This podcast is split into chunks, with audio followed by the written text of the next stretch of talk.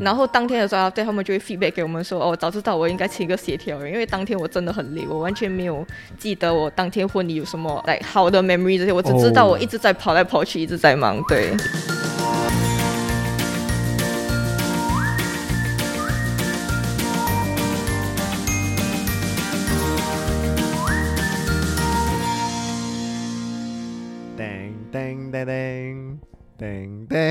你不用 intro 吗？然后这个不是 intro 吗？这是 intro 吗！你不是要结婚了？我 们连你来。你们现在收听的是 新加坡最生活化的中文个人理财播客节目《理财 Oh Oh Yeah》，我是健。我是 Alan，让我们两位理财新手陪你一起探索各位理财路上的疑难杂症。让我们一起用趣味的方式来提升个人理财能力，朝你的财富目标更靠近一点点。兴奋的喊出哦耶 Oh yeah！所以事情就是这样，我昨天 PO 了一张照片在 Instagram 上面。啊，照片就是一个我跟我女朋友参加婚礼的时候，我们两个在婚礼的会场拍的一张合照。哦，对，然后昨天刚好是某一个纪念日，所以我们就 PO 了这样一张照片。然后呢，下面的留言呢就爆炸了。就恭喜啊！求婚了哇！结婚了吗？恭喜恭喜啊！结婚不久啊 哎，为什么没有那个什么时候摆酒啊？他在哪里摆啊？什么？不是，可是，当然，我觉得很多新加坡的就是呃，听众大概就是年龄就是差不多，可能要准备婚礼啊，准备结婚的这种年龄啊。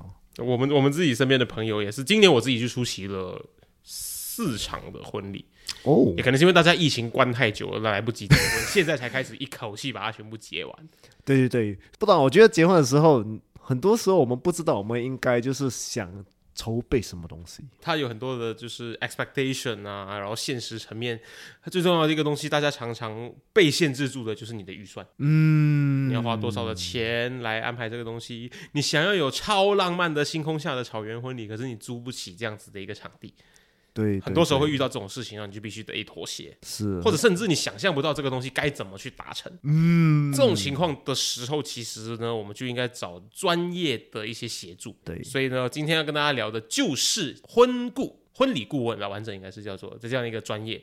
本期节目呢，我们邀请到了 Rosette Designs and Co 的其中一位婚礼顾问 Vivian 来跟我们分享说，基本上作为一个婚顾，他希望整个社会大众知道些什么。因为疫情的时候我们就不能办婚礼嘛，所以我们也有讨论现在呃婚礼的趋势是什么，那就会办得更大吗？因为疫情，还是因为疫情他们现在办得更小？嗯，然后同时呢，就是大家讲到说，哎，拍婚纱照啊，呃，你的婚礼本身啊，等等的这些活动啊，这些 agenda 这些行程，其实都是在同一个。团体、同一个组织、同一个公司旗下的，所以本期节目我们会明确的跟大家分享说，一个婚礼顾问他究竟他的专业领域是什么，他最擅长做的是什么东西，然后呢，他提供什么样子的服务，啊、相对的，他跟其他婚礼产业里面的其他专业又有什么样子的不一样？讲到我们呃华人文化，就是在不一样的文化，不一样的人会尊重什么东西，在婚礼的时候？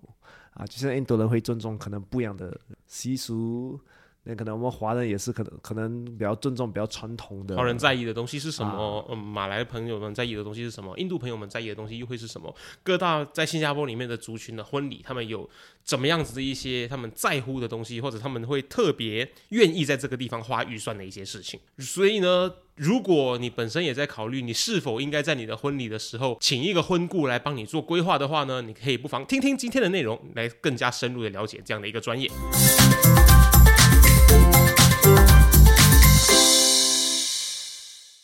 大家都知道婚顾就是帮你 plan wedding 的，可是细节上的话会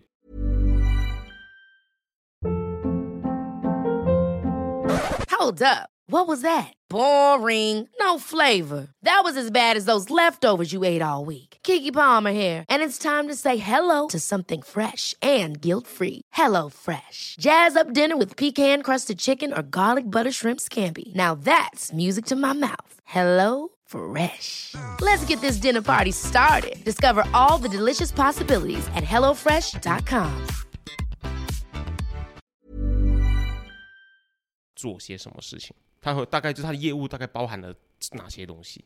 So wedding planner 的话，就是从 the moment 你们 propose 了之后，all the way 到 end of the wedding。所以你一求婚之后，你就会想，OK，婚礼之后要怎么筹办？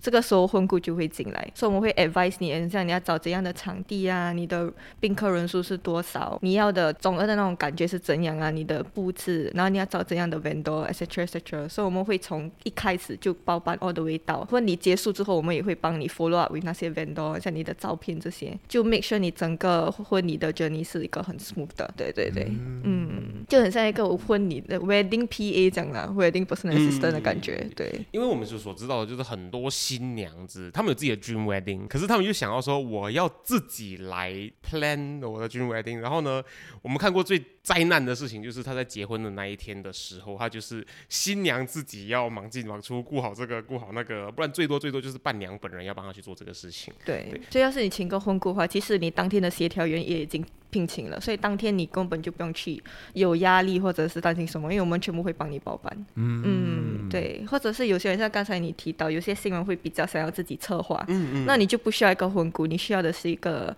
婚礼协调员。就是当天的对，当天或者是两个月前，我们会跟你交接，说你会 hand over 全部东西给我们，然后我们呃两个月前就跟那些 vendor 就开始 liaise 他们，然后结婚当天我们也会在，呀、所以、哦。所以你就会省一大笔的 service fee 啦，你就不需要一个真正的 wedding planner。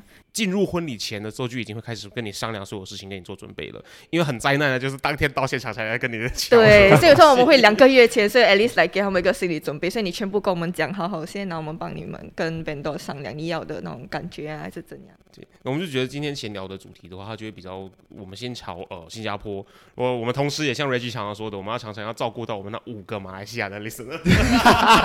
五个，对对对，所以呢，我们就聊的是以新加坡为主，然后可能也会稍微 cover 到马来西亚的一些结婚的文化。其实我我本身想问的就是，身为一个 wedding planner，嗯，人家对你的最大的 misconception 是什么？哦，我喜欢，我喜欢这样的问题。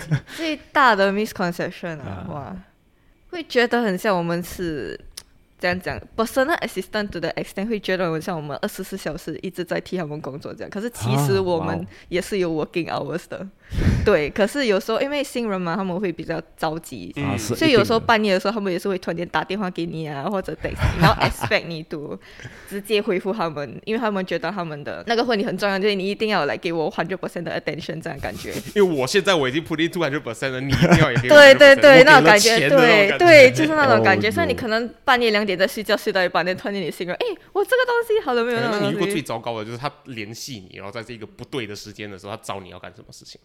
我觉得呃，有碰过一个新人，就是他明天结婚嘛，嗯，他早他半夜三点跟我说他要变动一些东西，可是已经太迟了，因为他要变动的是整个客人的那些座位，哦。我们已经 print 好全部的 menu card 要放在那个桌子，所以要是你要变动，其实不是你们想象这么容易，我还要去跟那个 hotel 这些跟他们商量，所以我从三早半夜三点到五点就一直在忙这个东西。哦，。你们还是要帮他做。啊、还是要帮，因为没有办法嘛，因为就是他的要求，就算我们跟他们说有点困难，他们还是会坚决觉得，诶，我已经请你了，就是你要去帮我解决。那有没有遇过什么 extreme 的状况，就是你们真的得拒绝他们？我们是有拒绝过，可是他们就是会觉得，像我们没有做到我们应该做的那种本分所以还是就。会对对会有那种一点小生气那种感觉。可是这真的没有办法啦，因为我不是只有顾到我自己，要顾到我的团队也是。我不可能因为我自己不要睡觉，我害到我整个团队为了我一起起来，能一起搞这个东西嘛。对，所以就在我们自己的范围之内，可以做什么我们就做，我们会 explain 给他们的。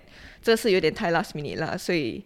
不可能完全一百 percent fulfill 你的 request 吧，我们会 try 我们的 best 咯。我能理解，就是人嗯对、人家对他们的婚礼很就是会有很大的期待，对对对很大期待很大的期待，可是也不要去勒死 这些 wedding 你 planner。你自己有在上班，你们要知道，人家也是做工的。对，对对对，现在其实还流不流行，就是办传统的华人式的婚礼。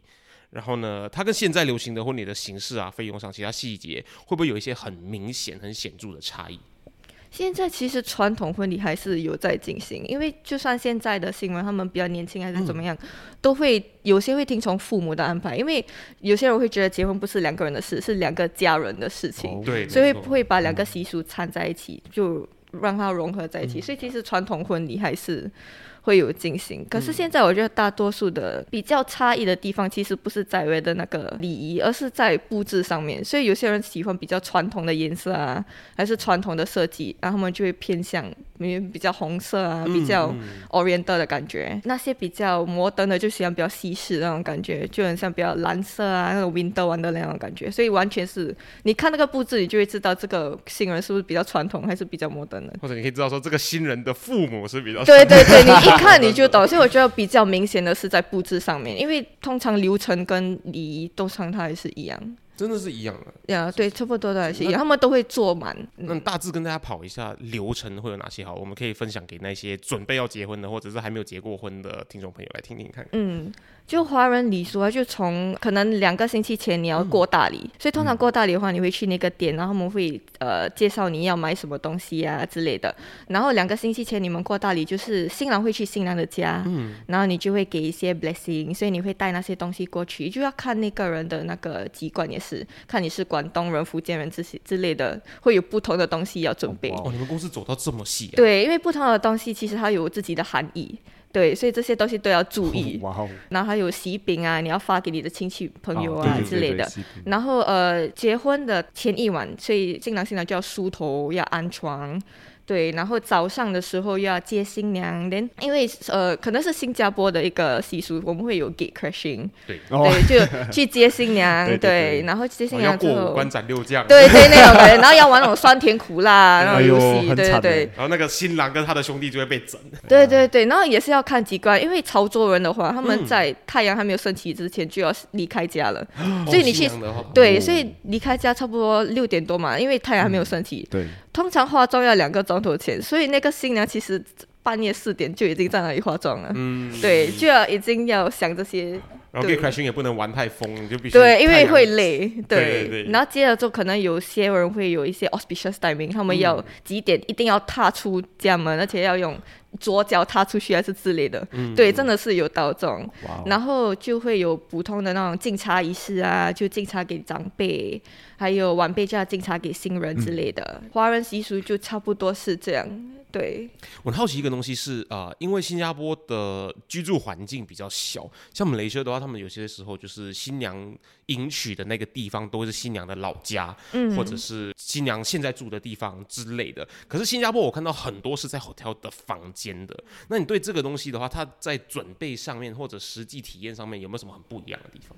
我觉得大致上都是一样。而且为什么新人会比较想要在 hotel？因为有些人会觉得在自己的家里会比较乱，因为你拍摄的时候没有这么好看。哦，对。对因为他们美美的，对对对，因为通常早上有这种 get crashing 的，通常都会有摄影师帮忙拍那种结婚特辑啊，然后你晚上晚宴的时候可以播放，所以他们会比较想要在酒店就可以美美，然后接完新娘之后还可以在酒店范围内呃有一个小的 photo shoot，哦，对，这样就会比较好，对对，我们公司的。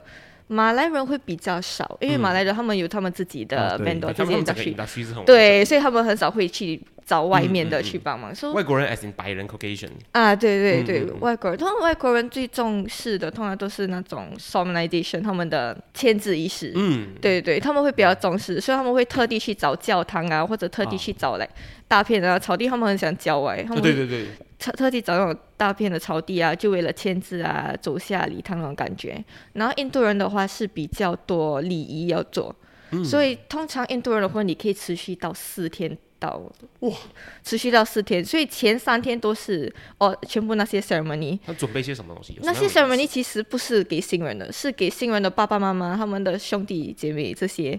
然后最后呃第三天是他们的自己的 wedding ceremony，那个才是给新人的。那第四天第四天就是晚宴，哦，分开的，嗯，是所以是完全分开的，就好像就是呃，我以我能够理解的状状况就是的话，大家对西式的婚礼的印象就会是教堂两排人起立鼓掌，新人进礼堂，然后站在牧师前面说。呃，你愿意守护他一生，等等等等这样子的说辞之后呢，好，You may kiss the bride now，呃，这个是婚礼的仪式。然后呢，嗯，我们亚洲国家很多时候呢会两种都做，早上有这个进礼堂的婚礼仪式，那就是所谓的 solemnization，对对对然后晚上就会有晚宴。所以印度人的话，他其实也相似是这个感觉。对，只是它分开成不同天，嗯，有什么具体的原因，他把它切开成不同天吗？还是因为其实他们的礼仪的那个时间长达很久，可以到一整天的就。他其实很多很多很细节的仪式，对，很多的细节就很像父母亲的，可能第一天是父母亲的那个仪式，自己就已经是两到三个钟头了。哦对，就就新娘家人那边两个钟头多，新郎那边还是要两个钟头多，所以你这样算下来已经是一天了。对，而且他们又不可以碰面，所以你要他们要分开，所以可嗯能新娘的是在早上，然后新郎的是在下午，然后第二天呢就到他们的兄弟姐妹的礼仪，嗯嗯啊，然后第三天才到他们自己本人，就是他们要跨那个。呃，就所谓他们的 fire ceremony，对。所以他们就要走那个火圈，这些，跳火圈，对，那个就已经是三个钟头了，哦。哇哦，对，然后你还要算之前他们要布置啊之类，其实所以他们分开很多天，因为很多东西要去筹备。那如果婚礼的成本预算上面，你觉得其实你做的好几个不一样的种族里面，哪一个种族的花费其实是比较高的？我觉得花费比较高的应该会是印度人，印度人的会比较高，因为我们都说到会他们会分成很多天，对。对然后很多天他们在不同场地，他们又会要求不同的布置，而且印度人对布置上面很讲究。对他们要很华丽啊，很，所以单单那个就已经是一笔开销了。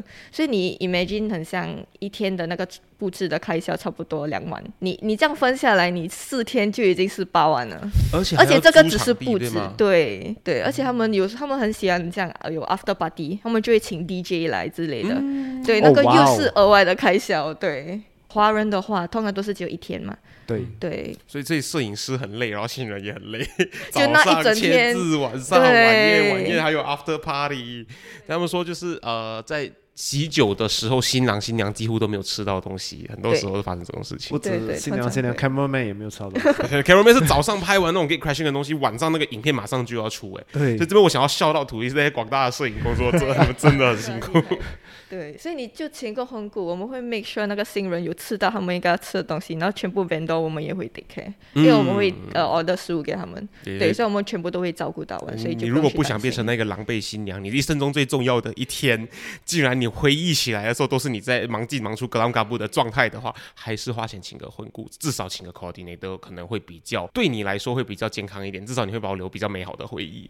对对，是啊啊。因为我们有新人，因为因为我们的公司就是有做布置啊，有做协调，也有做婚顾，所以有些新人会只拿我们的布置的那个 service，嗯，然后当天的时候，对他们就会 feedback 给我们说，哦，早知道我应该请一个协调人，因为当天我真的很累，我完全没有记得我当天婚礼有什么来好的 memory 这些，我只知知道我一直在跑来跑去，一直在忙，对。也就是说，你 handle 过这么多的 case，大部分的 final feedback 都偏向说早知道我怎么样怎么样。对对对，他们就会这么说，因为他们一开始他们都会觉得不需要了，我可以叫我的伴娘伴郎帮我嘛，这样就可以省一笔开销。可是因为他们不是专业的，所以有些地方他们不会去知道。像 example，呃，那个 banquet manager 他们要开始 serve 那些 course 这些，你的伴郎伴娘怎么知道你几时要 serve 哪一个 course？还是真的嘞，对，还是怎么知道？你像你的酒已经剩多少了？你需不需要开心的之类？这些东西都是很细节的东西，你的伴郎伴娘不会去帮你去照顾到这些。那你是不是你本人就要去跟那个 bank manager 这样商调，就会比较等下还要走有压力？那个走那个呃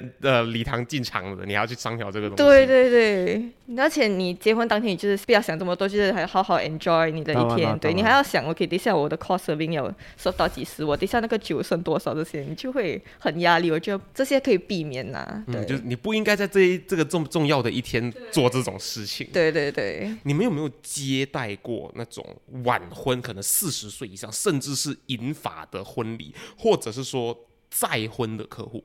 然后这样子类型的客户，他们在规划上需求啊，重点跟年轻一辈的第一次结婚的那些所谓的有什么不一样？通常那些很像你刚才说是三十五岁起跳或者是再婚的，其实我们也是有。嗯，他这这个群组的话，他们会比较 prefer 简简单一点的婚礼，简单简约，所以只请亲朋好友啊、家人跟朋友，所以人数上面一定会少过差不多一百个宾客。然后布置上他们也不需要太华丽，其实他们注重的是那个流程和那个程序，因为他们觉得婚礼是一天的，结婚是一辈子的，他们比较顾虑后续，所以他们通常在结婚婚礼的预算不会太大。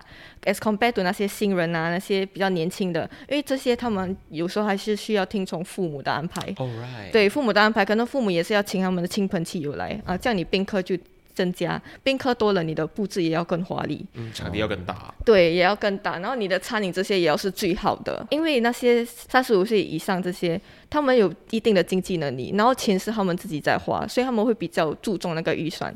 而新人有时候可能父母父母亲会帮忙补贴一点。是呀，有些因为是他们自己的亲朋戚友嘛，他们的面子，对，啊所以他们有时候会补贴一点，所以这样的话，那个预算其实新人有时候不用去顾虑太多，他们就可以去找最好呃他们最想要的那种感觉之类的。对，所以我觉得最大差异只是在预算，还有宾客人数。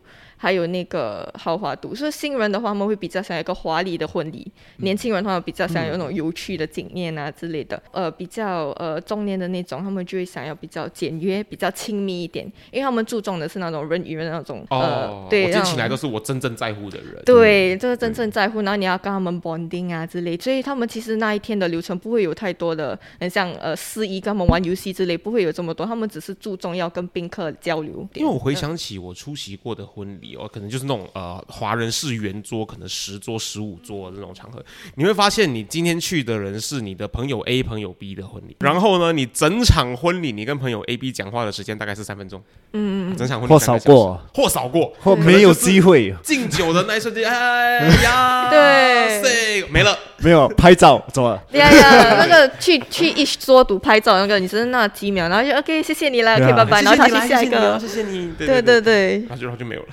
然后就是对，所以他们就比较注重这样，因为我已经请你了，他觉得他对他的宾客有一定的那种呃尊重，他觉得他想一个一个去 address。对，而且新人那些比较年轻的新人，他们会觉得我不大认识这个亲戚还朋友，而且有一些是我父母的朋友，我根本不认识，所以我只是过去打个招呼。嗯，对所以所以才会有这种敬酒的仪式，然后赶 Hiring for your small business? If you're not looking for professionals on LinkedIn, you're looking in the wrong place. That's like looking for your car keys in a fish tank. LinkedIn helps you hire professionals you can't find anywhere else, even those who aren't actively searching for a new job but might be open to the perfect role. In a given month, over 70% of LinkedIn users don't even visit other leading job sites. So start looking in the right place. With LinkedIn, you can hire professionals like a professional. Post your free job on linkedin.com slash achieve today. Hold up. What was that? Boring. No flavor. That was as bad as those leftovers you ate all week. Kiki Palmer here, and it's time to say hello to something fresh and guilt-free. Hello Fresh. Jazz up dinner with pecan-crusted chicken or garlic butter shrimp scampi. Now that's music to my mouth. Hello Fresh. Let's get this dinner party started. Discover all the delicious possibilities at hellofresh.com.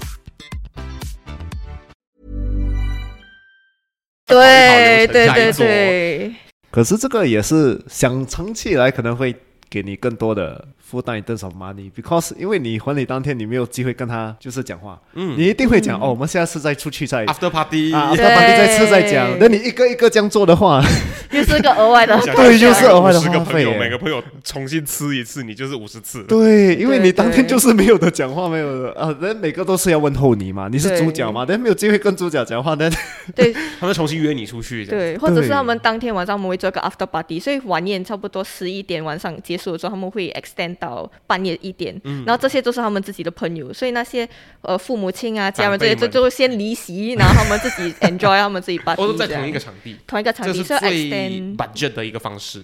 通常是这样，而且也不会说是 budget，其实是个额外的开销，因为你这样 extend 其实是个 additional 三四千。哦 just for 那个几个钟头的 usage，然后你还要算你的酒啊，还有你要找 DJ 进来吗？还是你要用怎么会没有酒？呢？对，所以那这又是个事情额外开销，其实是这样会更贵。对对，因为你 midnight 吗，但他们的 staff 哎，呀哦，他们都是算已经不是算 hourly rate，可能是一个 OT。对，有一个 surcharge。的，对，因为已经是 after 那个 event hour。那根据你规划过这么多场婚礼的话，通常嗯 after party 怎么样子去规划，反而是最省预算，可是 experience 却是最好的。I think 第一，music 音乐音乐的话，通常现在很多人会用 Spotify，所以他们不需要一个 actual DJ 可是。他们可以自己拼一个我的对而且。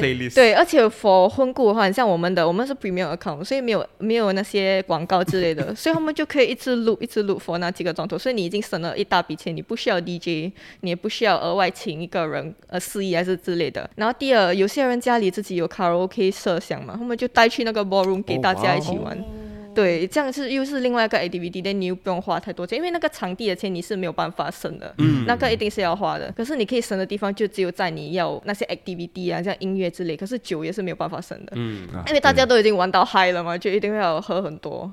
对，大家记得的一个活动，其实记得都不是发生什么事，反而是记得你跟那天在那个活动的人有怎么样子的相处过程。是。所以可能这个 after party 其实是很重要的，嗯，但是 provide 新人要有那个体力，对，因为其实现在很多，因为你从早上，或要是你是从一整天的话，你从早上四点多五点化妆哦，对到晚上，你还要在那边啊，跳的话，其实现在很多人没有那个体力了，嗯很累。对，所以通常我们就会可能不要这个 option，就很像你们刚才讲的，就额外再约朋友出来。太累了啦。除非你的朋友可以自嗨，可以 you know 可以玩啊，then maybe 可是你主角不在那边很奇怪啊。你你的主角就瘫在那边或者是死在那边，或者是 新郎喝太你觉得你的，朋友出席你的婚礼会放过你吗？不要睡起来嗨啊！对，或者是他们一直灌新郎喝酒，对但他没有到 after party，他已经自己瘫在那里了，那谁在玩呢？就只有那个宾客自己在玩，因为新娘要照顾新郎嘛，或者是新娘自己在那边，然后新郎在房间，也是很奇怪啊。对，所以这些东西都要顾虑到。所以就是因为这样，所以你可以叫伴郎帮你挡酒。所以通常新郎他要喝酒的时候，我们就会赶快去准备那些伴郎，叫他们过来，叫那些兄弟过来，可是有时候是兄弟自己去灌那个 新郎，这种种猪队友对，所以这个我们会之前我们会先沟通好啊，就 make sure that at least after party 他的人可以在那里。他人可以在哪里？对。人还健在，可以躺在躺在那边，死在死在那边。是他 physically day 还是他啊是跟你们在一起相处呀的？或者拿杯酒，是那边有点呆呆其实这样，嗯，可是还可以活动的那种，而不是瘫在那里。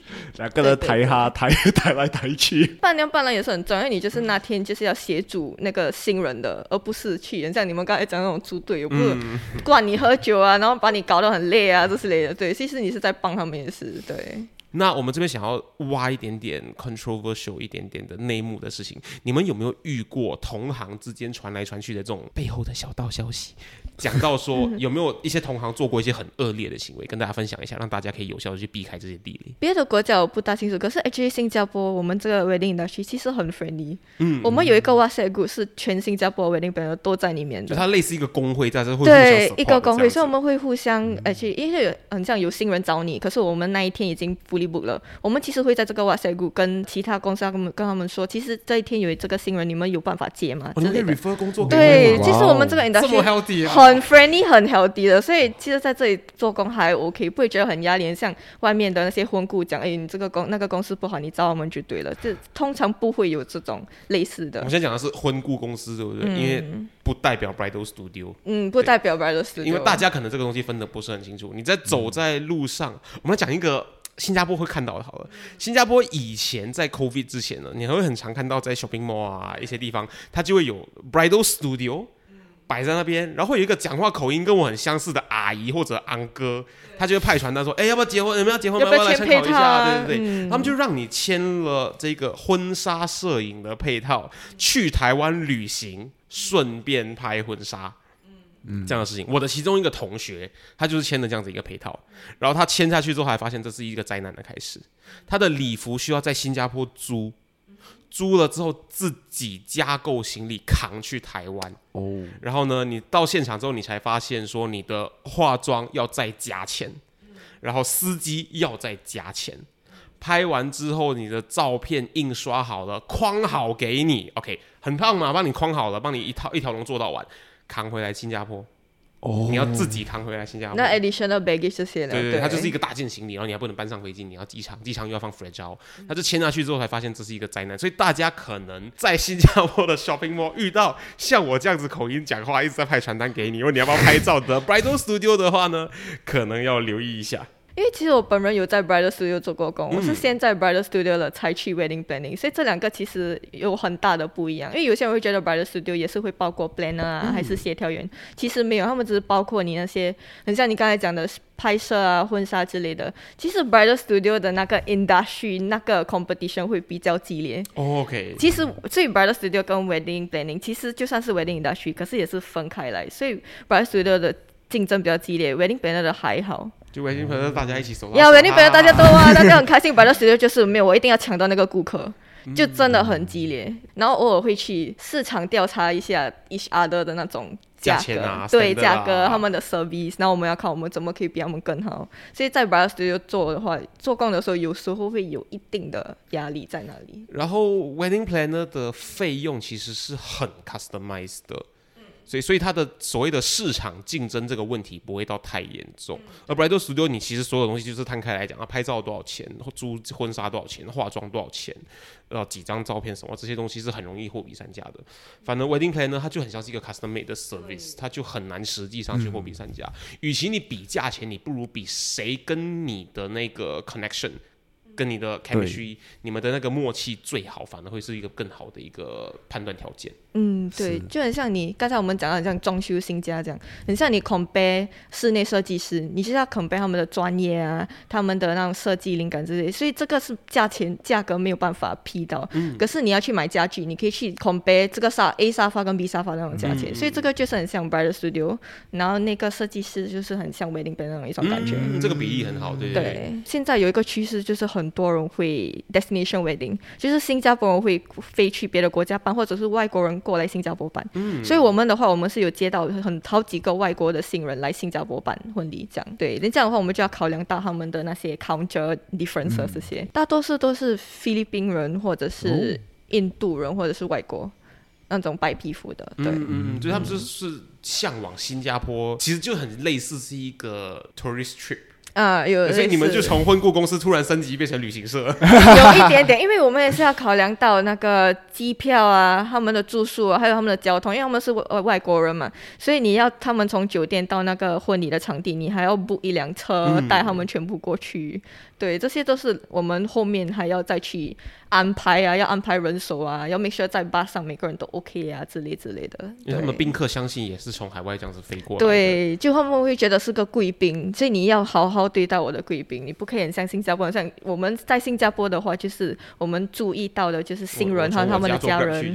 啊，对，或者是只只关注新人跟家人，那些宾客我们会偶尔问一下，可是不用太注重。可是外国的话，他们就会我们的宾客你也是要注重，因为真的变成旅行团呢？对，因为是特地请过来的，你知道那种感觉，我特地请过来，你一定要善待我的贵宾啊，嗯这样这样的话，我们一个人就要突然间分成很多个。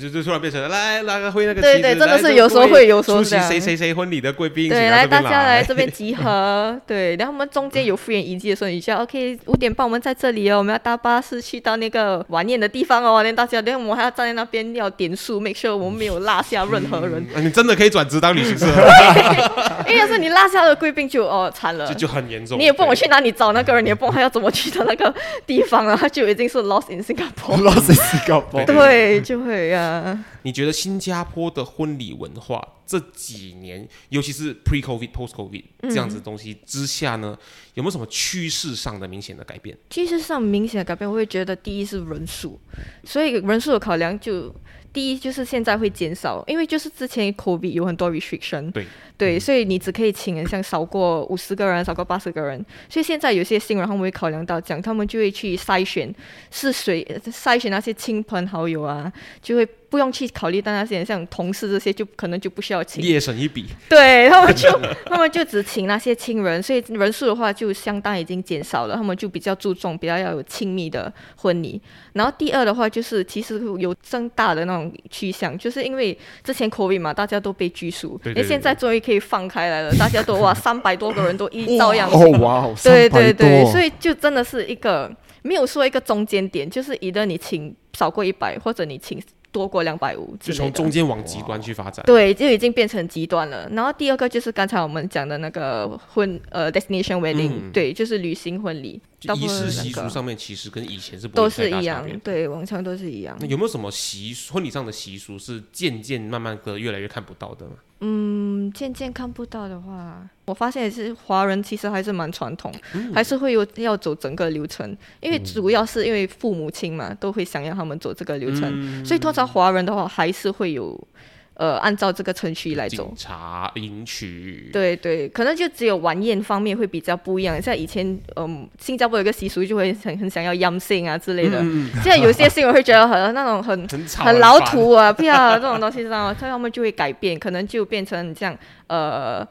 不普通的就这样 cheers，然后新的趋势就是他们会做 parents tribute，就是说他们会邀请他们的父母上来，然后会献礼物啊，就感谢父母的这一个桥段。就他们可能把敬茶仪式搬到舞台。对对对对，所以就是普通的一个敬，大家那就大家起来，然后举杯，然后就这样敬一下，然后就坐下来，然后他们会请父母亲上来，然后就有这个桥段，他们就献礼物啊，然后讲一些呃感谢父母的话之类的。之前 COVID 不是有很明确的一条法规说婚礼上不可以对对对对可以 Yam 对，嗯，也是因为这样，所以现在就算呃央信回来了，所以很多人会很想要去做这个央信。哦，然后之前 COVID 的时候，我们有看到，是因为不能喊嘛，对所以我们就用电话拨那个央信，然后那个有点奇怪，因为大家不可以喊，对吗？所以大家你就会看到他们就只是站在那边杯你，看我，我呀，就在那边发呆的那种感觉，那不懂要不要喊还是不要喊那种。嗯 这样好笑的，用电话来邀请，Oh my god！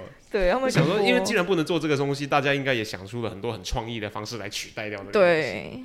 然后那些其实比较喜欢新的方式的人，就可以 move on to 新的方式，这个样子的。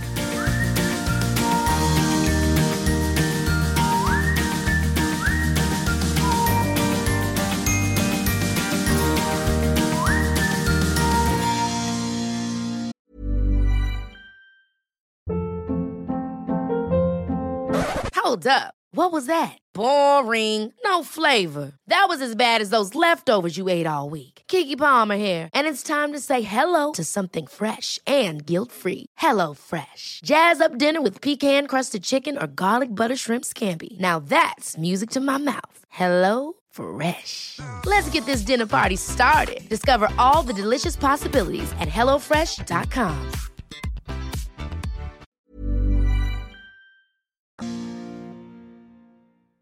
我自己其实非常喜欢，就是每次我们有机会邀请到不同专业领域的人来上节目，跟我们分享他们的专业领域的 job scope，他们的工作范围、工作内容是什么。因为从这样子，你可以更加有效的去认识到他们平常的工作会 cover 到什么样子的范畴，然后他们最专业要在于在行的事情又会是什么。透过这样的去了解一个产业跟一个专业的话，以后你会需要相关需求的时候呢，你可以更明确的知道他们有没有办法做到这件事情。嗯也是让我知道，就是哦，原来有一个一个婚礼顾问其实是很重要的，因为很多时候如果我们为了省钱自己办的话，我们其实蛮小看需要做的东西。我觉得，有一个我很喜欢的说法，跟像符合回应你刚刚说的那一个部分，就是有些人会想要省钱，就是因为他衡量之后呢，他下意识的发现说，他的钱比他的时间来的珍贵。嗯，所以他会愿意用他的时间来换这一些可以省下来的钱。嗯，可是相对的，在很多的事情上面，我们常常忽略掉的就是一个专业的婚礼顾问。举个例子，他来帮你做规划场地，加上人数，加上座位的安排，他可能三个小时可以完成，嗯因为那是他的专业。可是我们自己去亲手去做的话呢，可能我们需要三天，嗯，来做到这件事情。很多时候，大家为了省钱的时候会忽略掉这样的一个事情。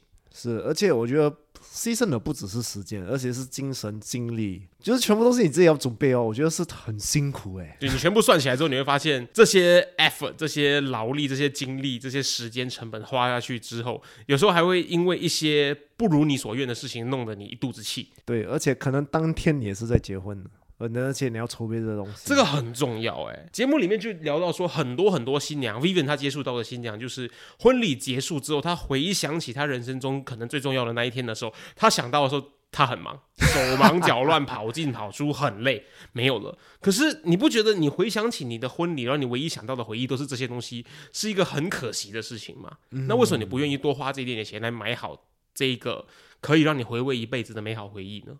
嗯，我个人是觉得这个钱是蛮值得花的，只要你付得起的话，多花一点是值得的。有些东西你就是要给专业的人来做。我觉得很有意思，就是新加坡他们年轻人看待婚礼的想法，他们的对他们自己婚礼的期待，因为一个疫情的关系，开始往两个极端在走。嗯，他们可能就是我要尽量简单就好，因为疫情的事情已经够烦了。然后另外一派人，他们刚好想的就是。我疫情已经被关这么久，我见不到所有我想见的人，我就要一口气去直接摆一个五百人的会场，然后见到所有的人。开始大家开始偏离中间的这个东西，这是一个非常有趣的趋势。不晓得你又是站在哪一边，你又是怎么想的呢？啊，我本身我觉得还是做小的很好了，因为我我本身是觉得，在婚礼你请那些你不认识的亲戚，我觉得也没有意义啊。我觉得他们也不想再出席你的婚礼啊。他们出席是因为面子。哇，我觉得啦，我觉得啦，因为你都他都不认识你，你哦对，因为你不认识，对对你一生只见他们几次而已，你可以你可能没有算的。对，可能没有见过我回想起你。小时候应该也会出席过那种爸爸的谁谁谁什么同事啊什么的婚礼，对然后就带全家一起去去。是是是，我有看过亲戚，我就是参加我的堂哥啊的对的婚礼，然后就碰到我妈妈跟我讲，这是你亲戚，一生都没有见过。我我谁？然后所以啊，我有这个亲戚啊，这样哦，对对，这样你不要请他们不是更好？我觉得你省他们的时间，省他们的钱。你也省你自己的钱啊。对呀、呀，对呀、因为我觉得婚礼应该是庆祝，应该是跟你熟悉的人一起庆祝这个仪式。来分享这个喜悦。对，嗯。然后我节目中我们聊到一个我印象很深刻的，就是婚顾公司跟婚纱店，很多时候他们的业务是完全分开的。嗯，婚顾公司他们负责的是婚礼相关的东西，然后婚纱店呢，他们的业务范围比较是婚礼前面好几个月甚至半年前的时间。嗯，就是拍婚纱嘛，你婚礼上面要摆在那个迎宾大厅的那个大大幅的婚纱，就是在婚礼之前拍的嘛。然后呢，就是婚纱店拍的。而这两个产业里面的生态呢，根据 Vivian 的分享，它其实很不一样。对对对，一个是很竞争力比较大，一个是他们蛮合作比较多啊。我觉得这个也是很呃，没有人会去想到哦，因为他们是不一样的。会不会是因为其实有些公司他把两个业务也都包在一起了？我觉得有些可能是，可是我觉得因为。其实你想一下，其实很多是分开，尤其在入手，入手全部都是呃拍婚纱照，他们没有跟你讲他们会包你的，好像是哎、你不会在 h o 看到哎、你要不要办你的婚礼来参考看看？对。对对，他们只帮你做前面的东西，后面的东西又是另外一个价钱。对，他们的出租婚纱啊什么的，可是婚顾公司他们的那个 store room 里面摆的比较多是 deco 的东西，嗯一些装饰物、植物、花圈。呃，桌子、椅子这样子的一些家具，还有婚礼现场会用到的东西，而 bridal studio 那个婚纱店，他们很明显的，他们的货仓里面摆的就是婚纱，对，不然就是他们公司本身是摄影棚。所以我觉得你们如果想要 budget 的话，你们看这两个东西是两个不一样的 budget 哦，因为人家可能以为我花在这个等于是包导完了，其实不是，他只包你到这边啊，所以要问的比较清楚，要了解比较多。那希望呢，你听完本集的内容，会对婚礼顾问这样的一个专业有更深入的了解跟更深入的认识。像以后呢，在你刚好有需要这个需求，刚好需要这个服务，需要这个专业的帮助的时候呢，也可以更好的做出更明确的判断。希望你跟我们一样，听完本集的内容之后呢，在规划出最好的婚礼上面的能力呢，又更上一层楼了。让我们一起说一声 Oh yeah！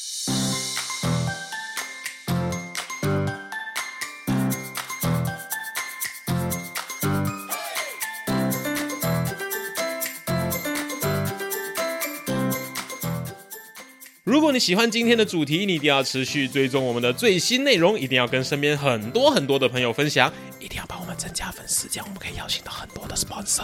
如果你想要收听更深入的个人理财内容的话，你可以收听的 Financial Coconut 的其他英文内容，关注我们的 Social Media，所有的连接可以在下面的 Description 资讯栏里面找到。那各位朋友，我们下期集见